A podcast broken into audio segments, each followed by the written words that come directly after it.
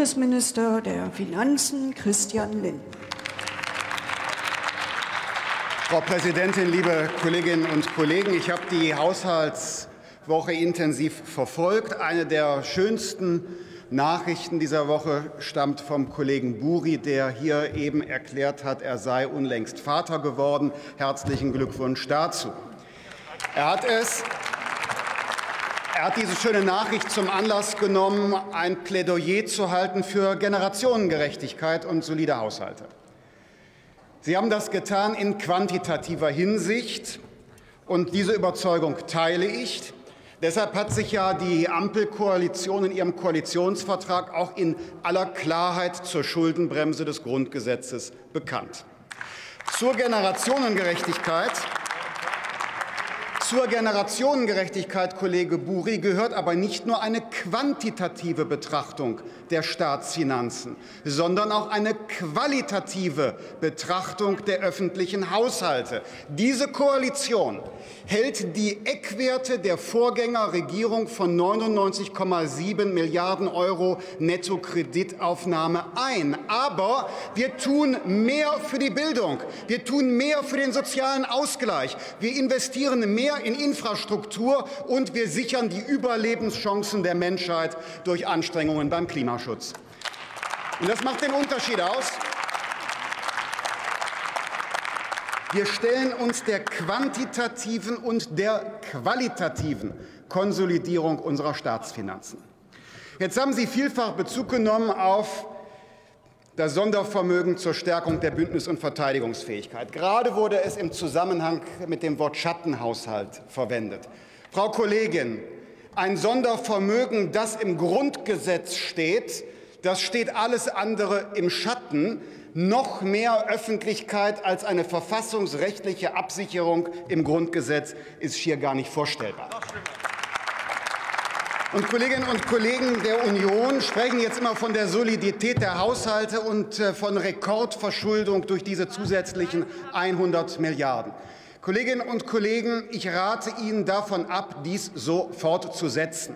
Die 100 Milliarden Euro des Sondervermögens sind ja nur notwendig, weil über viele Jahre die Bundeswehr vernachlässigt wurde. Wer angesichts dieses Sondervermögens die Solidität der Bundesregierung in Frage stellt, der muss zugleich erklären, dass er selbst unsolide mit der Bundeswehr umgegangen ist.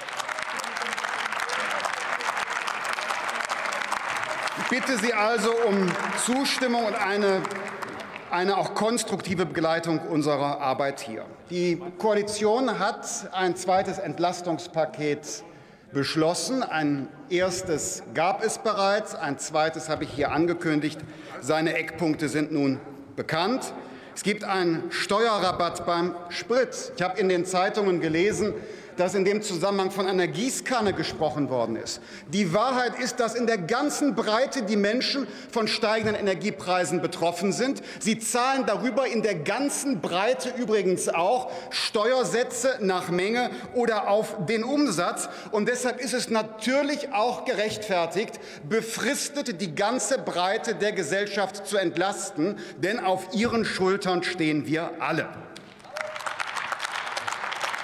Es wird geben eine Energiepauschale als ähm, steuerlichen Zuschuss für alle steuerpflichtigen Erwerbstätigen in Höhe von 300 Euro. Das soll eine spürbare Entlastung sein, gerade angesichts der steigenden Energiepreise.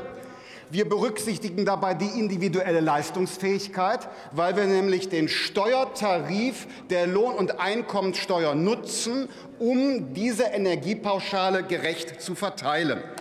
Es ist der politische Wille der Koalition, es ist der politische Wille der Koalition, dass damit die Menschen auch wirklich spürbar entlastet werden. Und deshalb halte ich es für richtig, dass wir auf die Sozialabgabepflicht, auf die Sozialversicherungspflicht bei dieser Energiepauschale verzichten, damit wir wirklich eine spürbare Entlastung erreichen. Der Familienbonus, eine Einmalzahlung für Grundsicherungsempfänger und vor allen Dingen auch äh, äh, zusätzliche Investitionen in die Energieeffizienz kommen hinzu.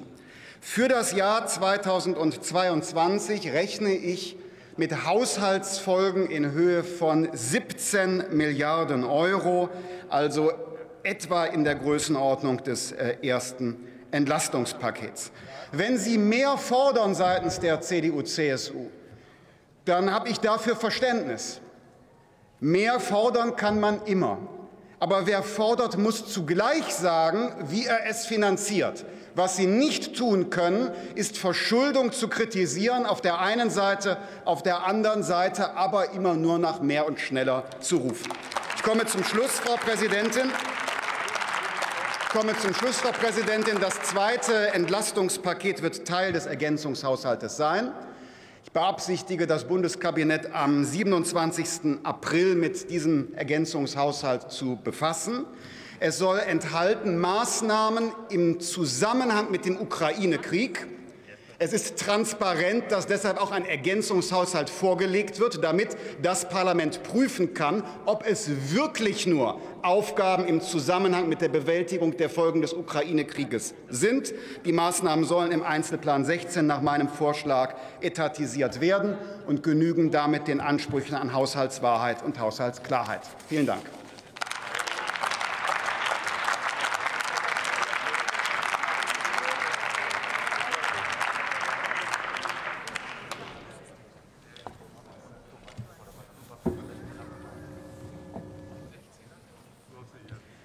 Für die CDU